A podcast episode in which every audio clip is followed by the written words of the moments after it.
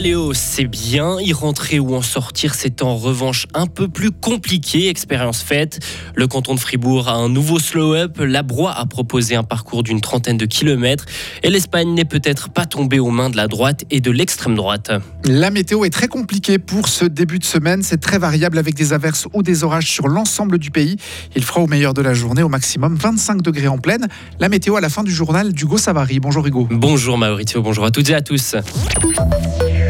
Tiens Carton plein pour le Paléo Festival. La 46e édition s'est terminée hier soir sur un bilan positif selon les organisateurs. Six jours à guichet fermé, 250 000 spectateurs, des festivaliers qui ont dû faire preuve de patience sur les routes car Paléo rime aussi avec bouchon. Plusieurs pistes de réflexion sont d'ailleurs en cours pour améliorer la situation. Daniel Rosla, le directeur du festival. C'est vraiment pas si, si facile que ça. Plusieurs sujets sont en, en réflexion pour voir comment on peut améliorer ça, mais on a un petit souci, c'est que le train d'Union Saint-Cergue est un peu en limite de capacité. Alors il faut vraiment qu'on étudie est-ce qu'on peut augmenter la capacité du petit train rouge qui fait les navettes gratuitement depuis euh, euh, non seulement la gare de Nyon, mais depuis un certain nombre d'autres euh, gares pour amener les spectateurs à Paléo? Et est-ce qu'on peut renforcer encore à la fois les transports en commun et l'accueil des cyclistes? Parce qu'on en a plus et ça nous fait très plaisir. Des propos recueillis par nos confrères de LFM. Pour cette QV 2023, des grands noms comme Indochine, Rosalia Damso ou encore les Black Eyed Peas étaient au rendez-vous. Mais il y avait aussi des artistes fribourgeois, Femme Fatale par exemple, qui s'est produit vendredi en début de soirée au Club Tente. Le, ce duo mélangeant de l'électro et du hip-hop ne s'attendait pas à jouer dans un événement d'une telle ampleur. Écoutez le rappeur Sacha Villadoms. Forcément, le plus grand open air de Suisse, euh, ça donne un coup de boost. Euh, en plus, bah, on, on s'y attendait pas trop, donc euh, qu'ils soient venus nous chercher pour qu'on puisse, enfin pour qu'on joue ici, euh, c'est- aussi une reconnaissance énorme pour nous par rapport au travail qu'on fournit. Effectivement, on vient de Fribourg, c'est une petite ville. Alors on a de la chance d'avoir une scène qui est hyper active, ça c'est génial. Et je pense que en fait, même à l'interne dans la ville, euh, on est tous très copains, mais ça met aussi une certaine compétition très saine de savoir qu'il y a plein de projets qui commencent à bien tourner. Que ouais, il y a, un peu quelque chose comme ça, tu vois, un- un- une forme d'engrenage. Et du coup, ouais, c'est super. On sait que ça, nous aide beaucoup. On sait qu'il y a des programmateurs aussi qui sont là, donc on, on verra ce que ça donne pour la suite, mais on est euh, hyper content.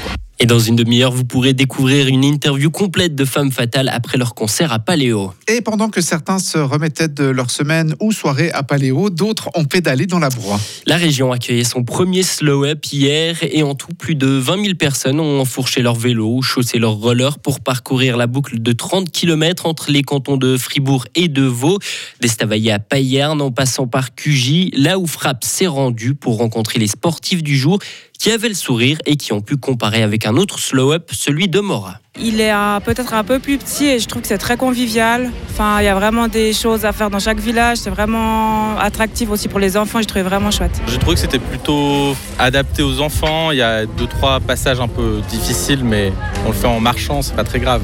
On n'est pas là pour faire la course, euh, on est là pour euh, prendre notre temps et prendre du plaisir. Je dirais la différence principale, c'est qu'au slope de Mora, c'est vraiment quasiment tout plat.